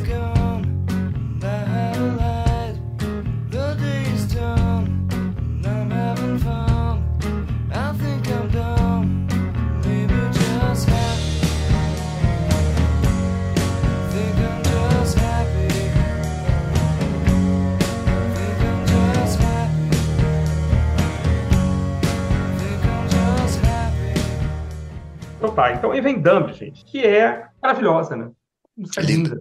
Né? Tem esse violoncelo aí. É uma, é uma das que foi pro Unplugged, né? Depois, quando a banda gravou o Unplugged em novembro ou dezembro, é, tá lá Dumb. É, eu vi alguém falar que ela é Beatlenesca. Eu, sinceramente, não, não enxerguei essa coisa Beatles. Aí é, sinceramente, não.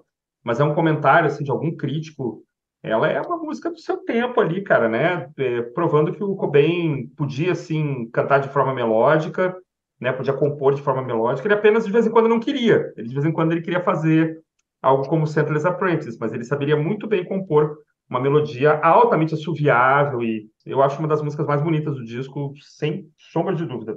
É um, um oásis de tranquilidade aí no meio da, da bagunça toda, né? O primeiro deles.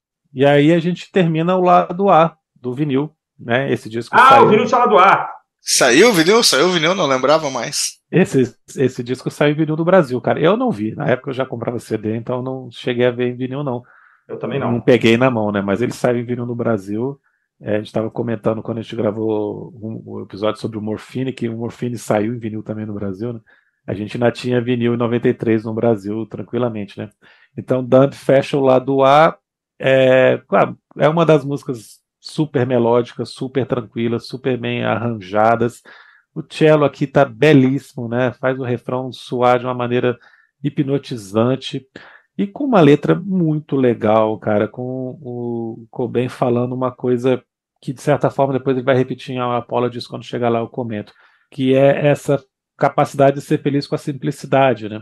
Ele está falando de pessoas aqui, a inspiração dele são as pessoas que, tipicamente americanas, né? aquele cara que passa o dia na frente da televisão, comendo besteira, assistindo qualquer coisa, né? Mas Homer Simpson. É, Homer Simpsons, é uma letra pro Homer Simpson. é, e ele fala, eu sou idiota ou talvez apenas feliz, né? E, e é meio que a ignorância é uma benção mesmo, você não se envolver com nada, não se preocupar com nada, só cumprir o seu, a sua rotina diária. Algo que, que com certeza incomodava muito o Cobain por ser alguém que pensava demais, né? Em tudo, como, como o Marcelo acabou de falar, ele já era um feminista 30 anos atrás, quando não era modinha, entre aspas, é, assim, né, quando politicamente correto né, não existia, ele já era um cara que brigava por isso. Então ele talvez estivesse falando aqui que, pô, ser dessa forma com certeza é mais fácil, é, não se preocupar tanto, com certeza deixa a gente mais tranquilo, mais leve. Ser idiota traz felicidade.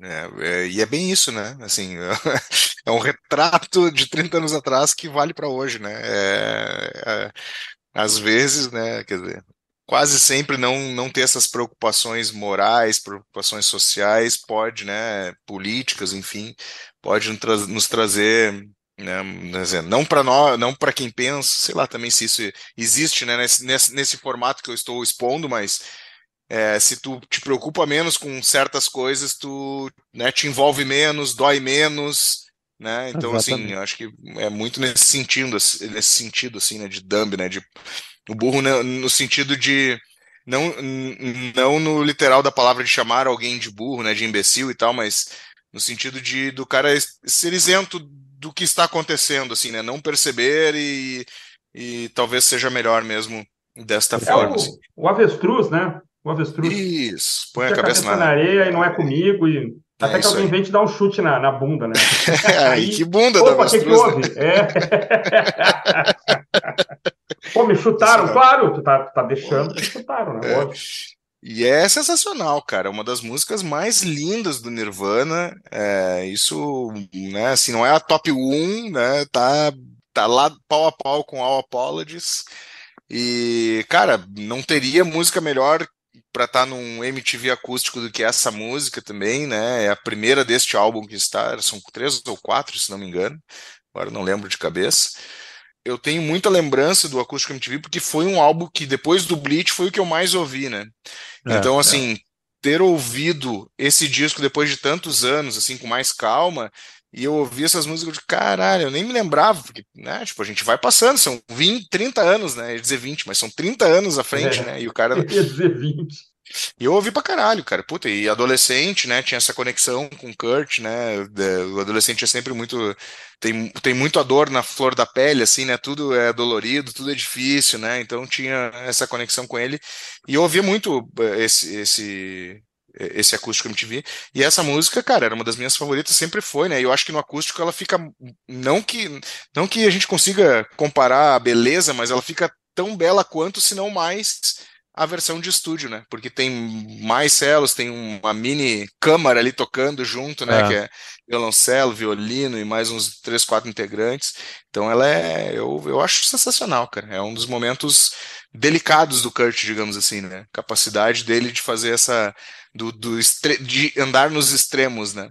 Muito legal. E aí, por falar em extremos, ele acelera de novo, né, Sharon? Pode falar de Very 8 aí, ele aí vira chavinha de novo.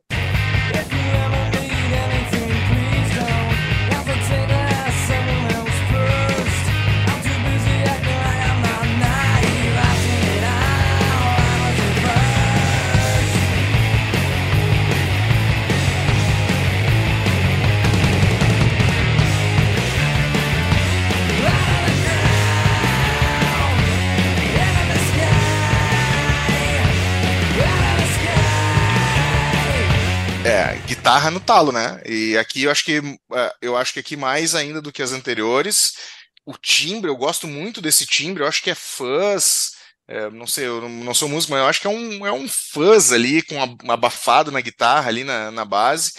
Eu acho muito lindo. Eu gosto muito desse, dessa levada junto que, que, eles, que eles fazem ali com um só. Porque aí tem overdub, overdub, né? Tem a guitarra base com. Sim. Eu acho sensacional, gosto muito dessas coisas bem noise.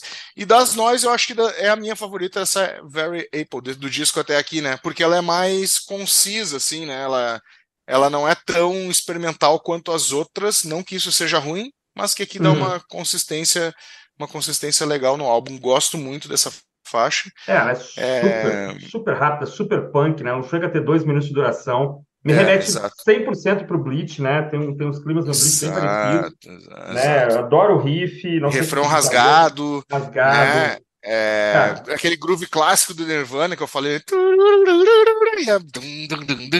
É. é. tipo assim, é a sonoridade do Nirvana clássica, né? Se, se a gente for colocar ali que o Nevermind seria o clássico, digamos assim, né? É, nesse sentido. Gosto muito. Eu gosto muito também, Felipe. E você? É, não, isso é rockzão mesmo, muito legal. É, uma letra também que volta a essa coisa que a gente está falando do Cobain, né? De ser um cara muito preocupado já de ser progressista, né? É uma ironia aqui com, com pessoas idiotas, assim. Estou, estou muito ocupado agindo como se não fosse ingênuo, né? Estou enterrado até o pescoço em mentiras contraditórias. É uma coisa muito do, do, do, cara do machão e tal, né? O Gary Ape tem muito a ver com isso, o título, né? De ser uma coisa mais agressiva, primitiva mesmo. Primata, né? É, é, é muito, seria é macaco, muito primata, né? é, seria muito primata, primata literalmente, né? Eu concordo com o Marcelo da, das que não são tão melódicas e tão esquisitas, ela acaba se equilibrando muito bem aqui. É, é faixa muito rock and roll, gosto bastante de Very Ape.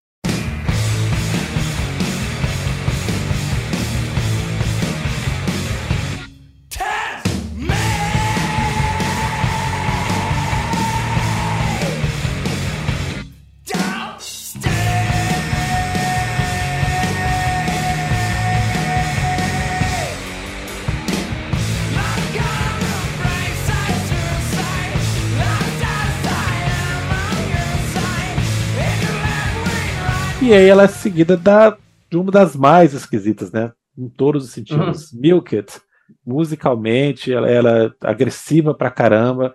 Funciona, eu gosto dessa coisa tão distorcida que, cara, começa tranquilo assim, mas depois, cara, um refrão absurdo, né? Super incômodo mesmo, de propósito, um, uma letra também muito agressiva, que não dá para fazer para entender direito o que, que ele tá querendo dizer aqui com doll stick, test meat, né? Boneca de, de carne, teste de carne.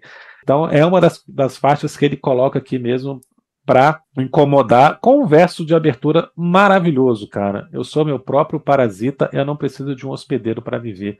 Cara, isso é Caralho. é complicado, cara. Pesado, hein? Forte, hein? Pesado, é pesado, cara. E também no final também ele fala é, o suicídio é o lado bom das coisas, cara.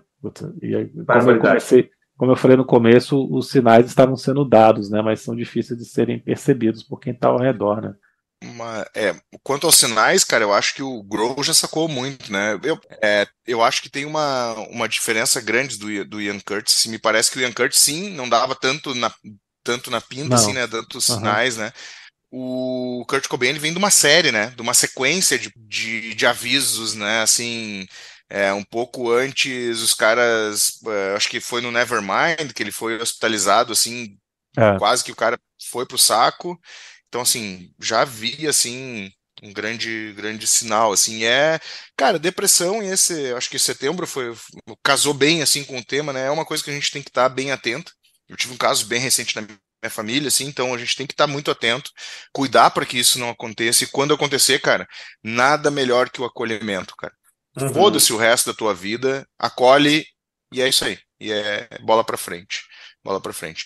Milk, cara, sabe de uma coisa que ouvindo hoje ela com mais mais calma, eu percebo que tem aquela energia do new metal que veio depois, mas antes hum. disso tem uma ponte do new metal que se chama uma banda chamada Tool, que nos hum. anos 90 também, é, cara, tem muito do Tool aqui. Na realidade, o Tool tem muito disso aqui, aqui, né, da, da banda, assim, né. Até anotei o nome do, do vocalista, que o cara é muito, muito conhecido, que é o Mike Maynard James Keenan, que é um. Cara, o cara virou fazendeiro, assim, né? Hoje ele se. Ele, é, ele, ele tem a banda, o Tu continua, lançou um belíssimo álbum em 2019, um dos álbuns de rock progressivo, Christian, tu que gosta aí, tenho certeza que tu vai gostar. É, tá. Que é de 2019.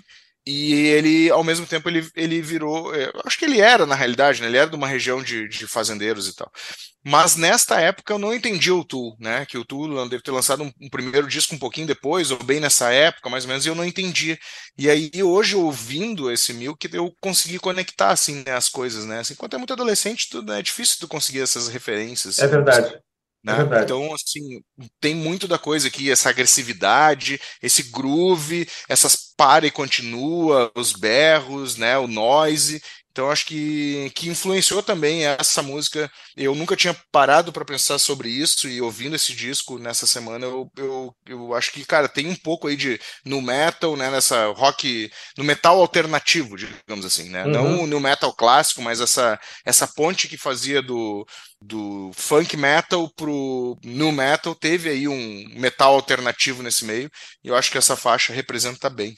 Cristian. Cara, muito bem lembrado, cara, muito bem lembrado. Eu não tinha lembrado do Tu, não. Engraçado que essa é a faixa. É, eu, eu, tenho, acho que os dois primeiros do Tu, esses últimos eu não escutei, não, mas o, o, eu lembro quando estourou assim, tocava Sober na Isso. MTV, tinha um vídeo fascinante Direto, de né? Sober, né? Com animação, uma stop motion, né? Aquela coisa, um bonequinho e tal. Adorava, cara. Eu comprei aquele primeiro disco, acho que depois eu comprei o segundo. Mas engraçado, a minha conexão aqui e eu deixei anotado, e quando tu começou a falar, eu falei, puta, Marcelo vai na mesma linha. Eu conectei com o Soundgarden, cara, engraçado, né? O Soundgarden tem uma coisa também dos tempos meio, meio esquisitos e tal. Essa música é. em especial, Milk, que é meio experimental, mas eu acho ela superior a, a Central Apprentice, eu, eu, em certos momentos eu, eu, fiquei imaginando o Chris Cornell cantando e, cara, entrou direitinho, cara, dava fácil pro Soundgarden ali do comecinho, né, do, do Bad Motorfinger, do, do Super Anon, os climas de bateria também estão muito bom. Como é bom o Dave Grohl, né, cara? Que super Nossa, baterista, né, cara? É tem hora que ele não tá fazendo nada, tem hora que ele tá fazendo uns negócios meio Ringo Starr.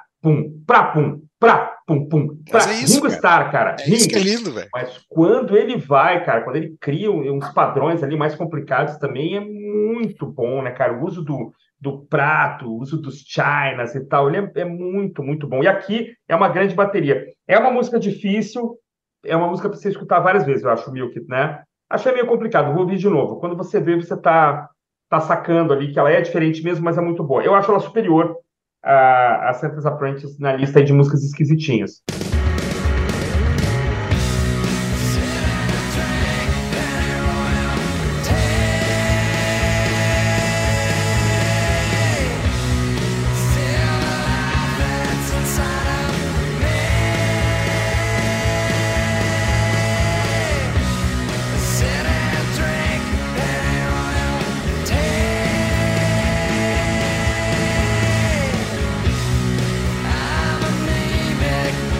É, cara, essa só não é a minha preferida do disco, porque a música que encerra consegue sempre superar, mas eu adoro Penny Royalty, mais uma vez aqui um, um exemplo da delicadeza da composição do Kurt Cobain, de como ele consegue ter melodias incríveis, cativantes, hipnotizantes, é, mais uma, uma, um arranjo incrível. Essa é uma das músicas que deveria ter saído como single, seria o terceiro single desse disco, foi cancelado.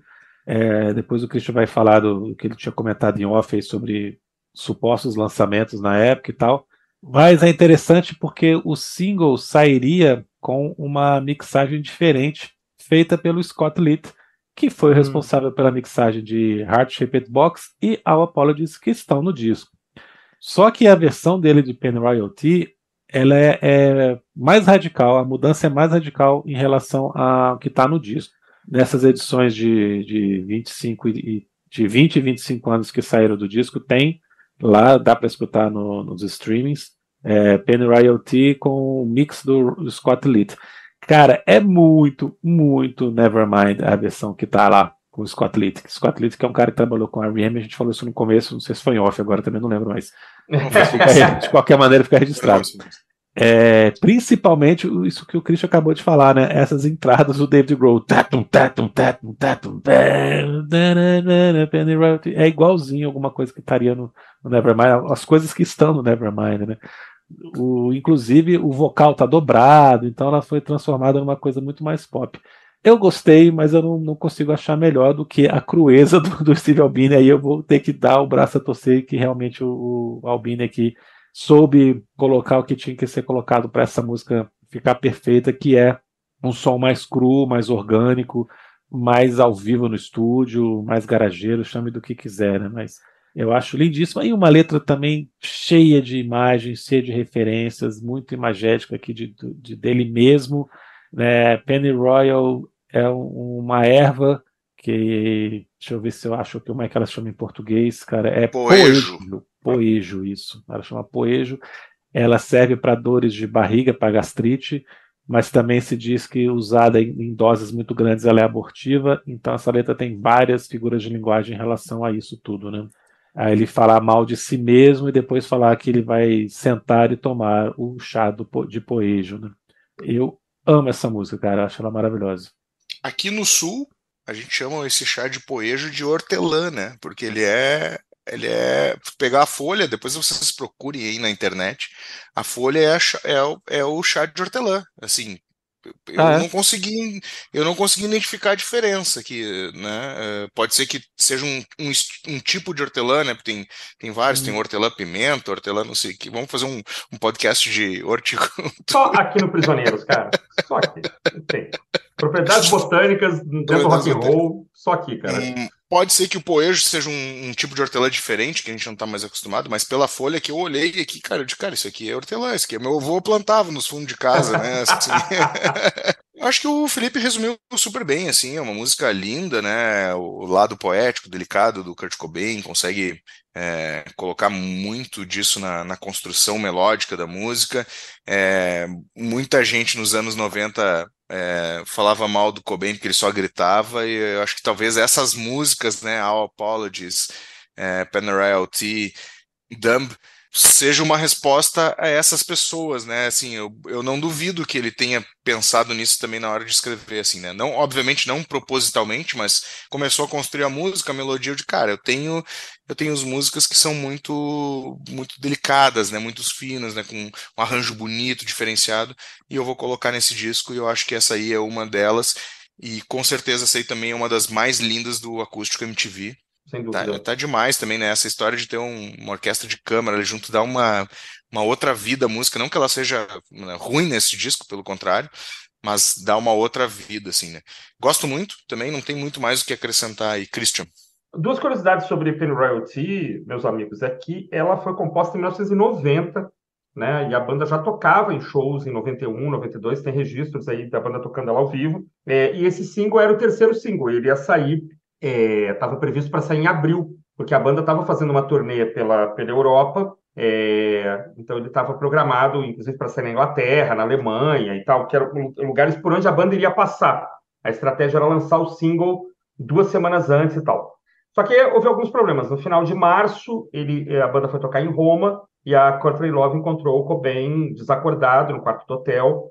É, parece que tinha misturado ropinol com não sei o quê, com bebida e tal, e aí foi parar numa, numa clínica é, de reabilitação já nos Estados Unidos, de onde ele fugiu, e aí voltou para Seattle, dia 8 de abril, né, aconteceu o que todos nós sabemos. É, mas aí é, a gente não sabe, na verdade, se ele foi cancelado o lançamento porque a turnê foi cancelada, ou se foi cancelado o lançamento do single porque ele faleceu. Até porque o lado B de Penny Royalty era I Hate Myself, I Want to Die. E aí talvez fosse pesado demais, de repente, lançar um single apelativo, né, na esteira do falecimento do Cobain, lançar esse single. Curiosamente, 10 anos depois, em abril de 2000, aliás, desculpa, 20 anos depois, em abril de 2014, é, o single foi lançado para aquele Record Store Day, né, o dia das lojas né, de, de discos, é um dia, um dia internacional em que várias bandas aproveitam para lançar uma coisa especial e tal, que esgotam em questão de minutos, né? Então tem um single aí é, de Penny Royalty lançado em 2014. Agora, dizem também que chegou a circular lá em 94, na Alemanha, chegou a circular um, um, um versões desse single e tal. Não, não, eu não, não consegui apurar se isso é verdade ou não. Acho uma música belíssima, assino embaixo o que vocês disseram. É um dos grandes momentos do acústico, né? É um dos grandes momentos desse disco também.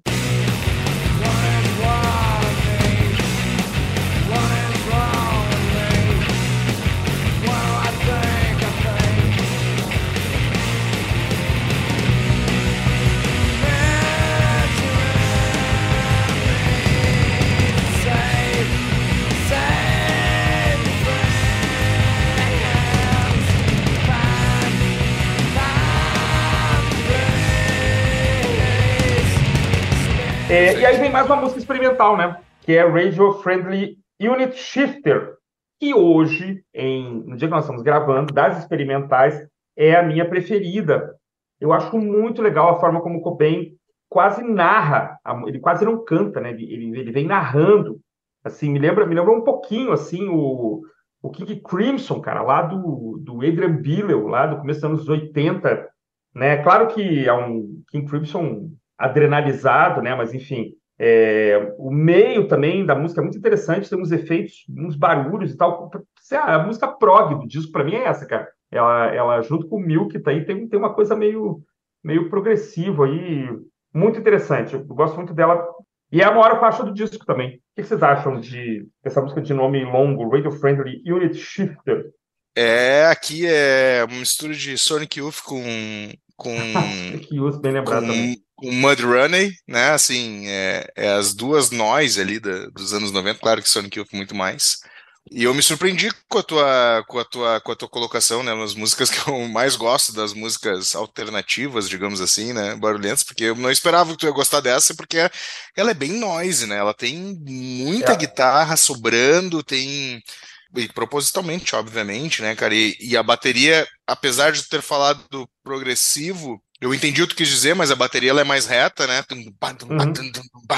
mas eu me surpreendi, assim, com, com a tua posição quanto a ela. Eu gosto muito, mas eu ainda fico com Milk ou Very Ape. Para mim são as músicas mais legais desse lado. Ou ainda, né, assim, é, essa é uma das que eu menos curto, vou te dizer. O Scentless Apprentice eu gosto bastante. E essa que eu menos curto, talvez porque aquelas faixas que ficam por último são aquelas faixas que a gente, de uma certa forma, uhum. acaba ouvindo menos, né? Por mais que a gente ouça e tenha né, o, o a peculiar opção né, de, de, gostar de ouvir o álbum inteiro, hoje em dia é peculiar fazer uhum. isso, né? A gente acaba ouvindo menos porque né, vai ficando por último, depois tu vai botar, tu esquece que onde tu parou e acaba voltando desde o início do álbum e tal. Mas eu gosto bastante, acho ela bem ruidosa, talvez uma das mais ruidosas do álbum como um todo, porque ela também tem essa pegada, né, esse, esse, esse groove reto dele, assim, que, é, que apesar de ser reto, tem um groove, né, é, eu, do, do Dave Grohl, assim, né, e, a, e o baixo vem junto, eu acho mais punk, digamos assim, e por incrível que pareça, também é uma das mais compridas do álbum, né, é louco isso, né, uma música mais reta será mais comprida, né, é, eu, eu concordo que das nós ela, ela é mais fraquinha. Claro, a próxima é um experimentalismo completo, assim, vou falar logo das duas juntas. Eu gosto bastante da barulheira, gosto das guitarras que parece que não fazem sentido, mas acaba que faz sentido no final das contas, né? De toda essa coisa vazando, dos feedback de guitarra vazando e tudo mais, os sons meio estranhos. Mas acho a melodia meio monótona, cara, meio modorrenta, né? Por ela ser tão longa, talvez ela me canse, assim, terceiro minuto, assim, essa bateria é muito reta também ela acaba se tornando meio cansativa para mim. Eu prefiro Milk, Very Ape e Sentinel's Apprentice, como essas que não são tão melodiosas assim, não são tão famosas, né? Para separar o disco nessas duas categorias. E Tourette's é uma loucura, cara. É faixinha curtinha aqui, porradaria completa, não faz nada, faz muito sentido. Né? Ele, ele quis usar o, o, a síndrome de Tourette aqui, que é aquela coisa da pessoa que não só que fala palavrão, mas que é muito cheio de tiques, de manias, e acaba sendo sempre alguém muito estranho, né? Mas é uma letra também que não faz muito sentido, assim, várias frases jogadas aqui e um final louco, né? Então é muito experimental, mas é legal, funciona nessa loucura toda aqui. Acaba que essa sequência depois de Penrose e essas duas aqui só se encaixam bem para chegar no final do disco, aqui no, no, na grande faixa do disco.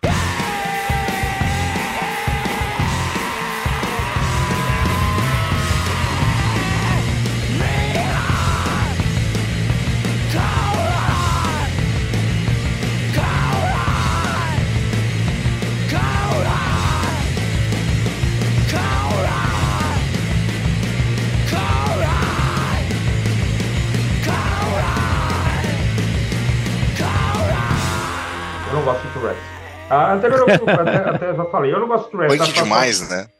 Eu não sei, cara, eu não sei, eu, eu acho que assim, é aquilo ali, né? 1 minuto e 50, 1 minuto e 40, sei lá. É, existem boas, boas músicas de 1 minuto e 40, não me entendam mal. Pô, ela tá milhas abaixo de Very Ape, por exemplo. Very Ape é incrivelmente melhor, na minha opinião. É. Assim, é, me parece uma faixa.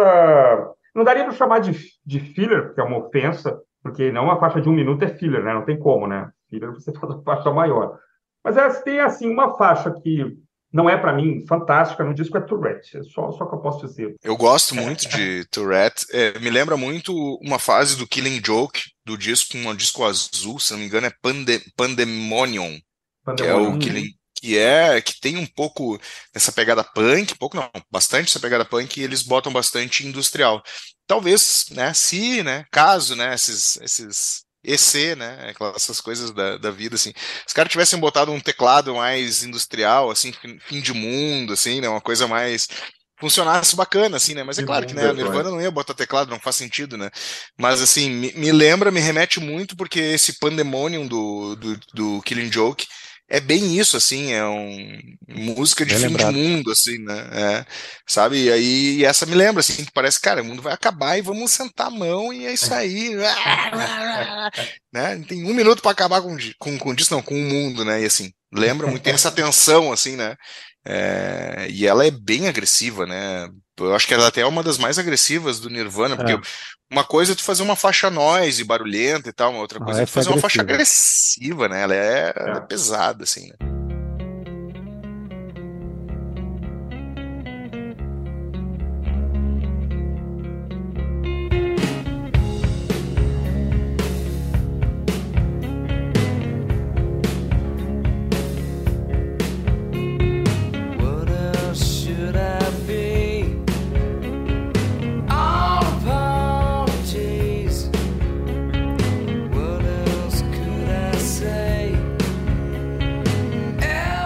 Vai de puxa, All Apologies. Já puxa aí. Já puxa, já puxa aí.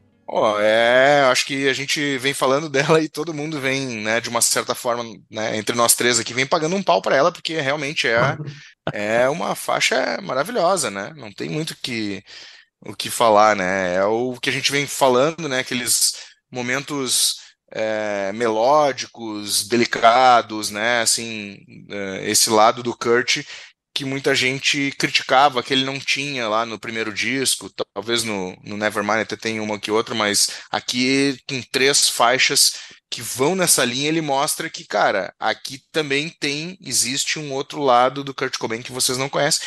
Gosto muito, eu quero entender um pouco do lírico aí que o Felipe uh, saca mais com a gente, que a gente aqui, Christian. É, para ele uhum. falar um pouco mais aí dessa, da, da, dessa parada da letra ali um, uh, eh, para nós. Aí. É, cara, liricamente, para mim, a Apologies, ela é a combinação de tudo que a gente tinha visto antes no disco. Ela compila todos os climas que o, o Kurt Cobain quis colocar aqui.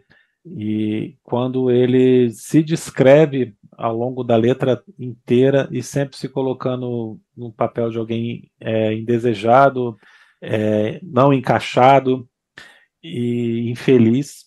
Eu falei antes, quando eu estava comentando Dump, que tem um verso que eu acho que se relaciona aqui, que é eu queria ser como você, facilmente entretido, easily amused, que tem muito a ver com a letra de Dumbledore, né?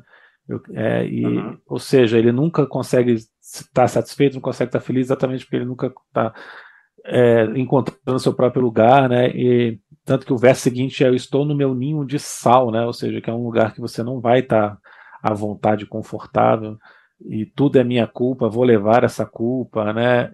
É, tudo, e, inclusive, everyone is gay, que tem aqui. Gay aqui é o sentido antigo da palavra, né? Gay é uma feliz, palavra muito né? antiga, da, é, que é feliz. É uma palavra muito antiga da língua inglesa que queria dizer feliz, e daí o feliz é que se transforma no gay pelos trejeitos exagerados que se atribuíam sempre às pessoas homossexuais, né?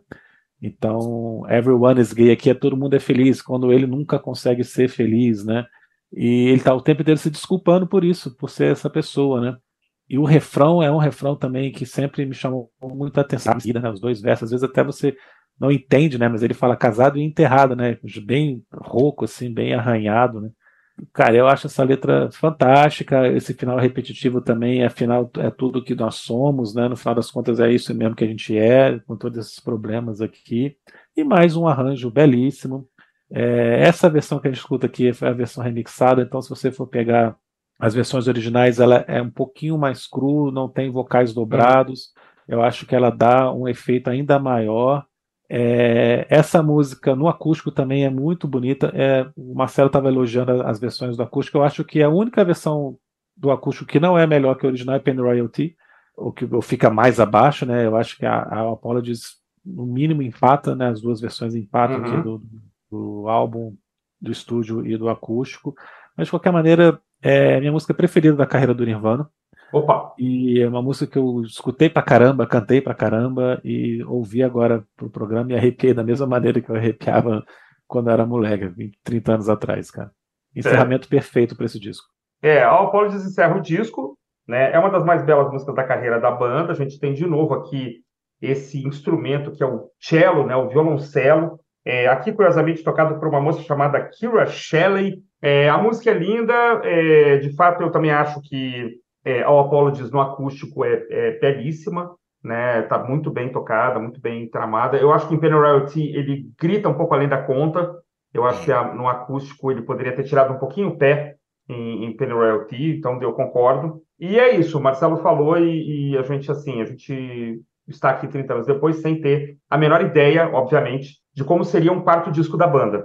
É, Inútero vendeu cerca de 8 milhões de cópias ao redor do mundo, chegou ao primeiro lugar no Reino Unido, nos Estados Unidos e em outros países.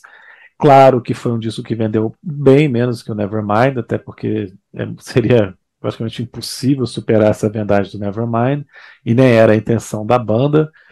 Claro também que a morte do Cobain impulsionou essas vendagens, uhum. mas eu acho que o tempo mostrou que é um descasso mesmo. Os caminhos aqui, que como o Christian bem colocou, talvez alguns tenham entrado aqui, algumas faixas tenham entrado aqui por puro desespero daquele momento, mas mostrou que o Nirvana era uma banda com potencial ainda maior do que a gente tinha visto com a capacidade criativa incrível. O Kurt Cobain era um guitarrista, um compositor e um vocalista de primeira grandeza. Né? Não interessa que ele não era um virtuoso, mas ele era um guitarrista que sabia o que, ele queria fazer em riffs e em levadas aqui, fazia isso muito bem. E cara, é apesar de ser um disco, no final das contas, triste, né? Ele sempre é tá caminhando ali na linha entre o raivoso e o melancólico. Ele é triste no final das contas, no conjunto da obra, mas é muito bonito e é, é uma alegria poder falar dele aqui nesse aniversário de 30 anos na companhia de vocês, cara. É, encerro dessa maneira aí. Bom, gente, a gente está então chegando próximo aqui do, do final desse nosso episódio, né? Os prisioneiros aqui estiveram novamente com o nosso querido amigo Marcelo Scherer para falar sobre os 30 anos, gente. Parece incrível, né, cara? Mas está fazendo 30 anos do último lançamento de estúdio desta imensa banda, né? Este trio que é um dos definidores assim do, do, desse rock and roll feito aí no final do século passado. Só destacar aqui que nós, é, eu e Felipe, estamos, então, todo sábado aqui com vocês, nossos amigos aí do Brasil inteiro. Nós estamos também é, escrevendo lá para nossa página no Instagram, todo dia também tem uma publicação nova que não tem conexão com o que está sendo falado aqui, são, são publicações sobre vários outros temas ligados ao rock and roll. E nós três aqui, eu, Felipe Scherer, mais os nossos amigos Melão e Brode, Estamos lá no site viraudisco.com.br. Mas o Marcelo tem mais recados também. Marcelo tem outros, outras, outros locais que você pode encontrá-lo. Marcelão, dê aí o seu recado também antes da gente encerrar. Legal, Christian. Pô, agradecer aí do fundo do coração, Felipe e Christian, pelo convite. Sempre um prazer estar aqui nesta mesa redonda, mesmo que uma mesa virtual, a gente falar sobre belos discos. É sempre uma discussão legal, assim, um bate-papo, né? Discussão no sentido de conversa, né? E não de, de briga, né? Assim, muito pelo contrário, né? Um ar muito amistoso. E isso é muito legal, né? A gente falar do que a gente gosta, do que a gente realmente ama aí, né? Que é a música. Inútero, sim, é um álbum que marcou época, assim como os outros dois, né? O Nevermind, talvez mais ainda por ser um, um álbum mais, mais conhecido, mas é, o Inútero não deixa de ser tão importante quanto os outros discos aí que o Bleach e o Nevermind. Bom, para a galera me encontrar aí, tem o Instagram do Desconecta. A gente no YouTube tá aí como Desconecta, também tem o Desconecta Plus, tem o virodisco.com.br onde a gente coloca aí textos, vídeos, áudios, enfim, coisas relacionadas à música, né? Acho que é, que é uma paixão que a gente tem aí entre nós. E, bom, recentemente recebi um convite, aí até vou falar em primeira mão do meu amigo Vicente Toniolo aí para colaborar junto aí com, com o selo Made in Soul.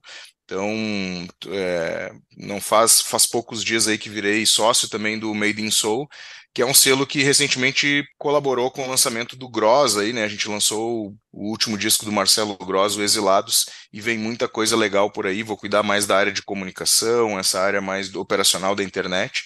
Então teremos mais novidades é, daqui para frente, já fica em primeira mão aí é, o comunicado que a gente nem comunicou oficialmente no Instagram, mas já, já estou liberado pelo Vicente para fazer esta comunicação e vem coisas legais por aí. É, no Instagram, instagram.com.br Records. É, logo em seguida a gente vai colocar aí é, o site, muito provavelmente aí o e-commerce também, e, mais notícias, informações relacionadas ao selo também, e, e, coisas que tenham relação com a música que o selo produz. Assim. Semana que vem nós estaremos de volta, cara. Vamos falar de um disco muito legal. Vamos voltar para os anos 70 aí para falar de um disco muito legal. É verdade, mas não diremos ainda, né? Fica aqui surpresa para nossos amigos aí. Sem spoilers.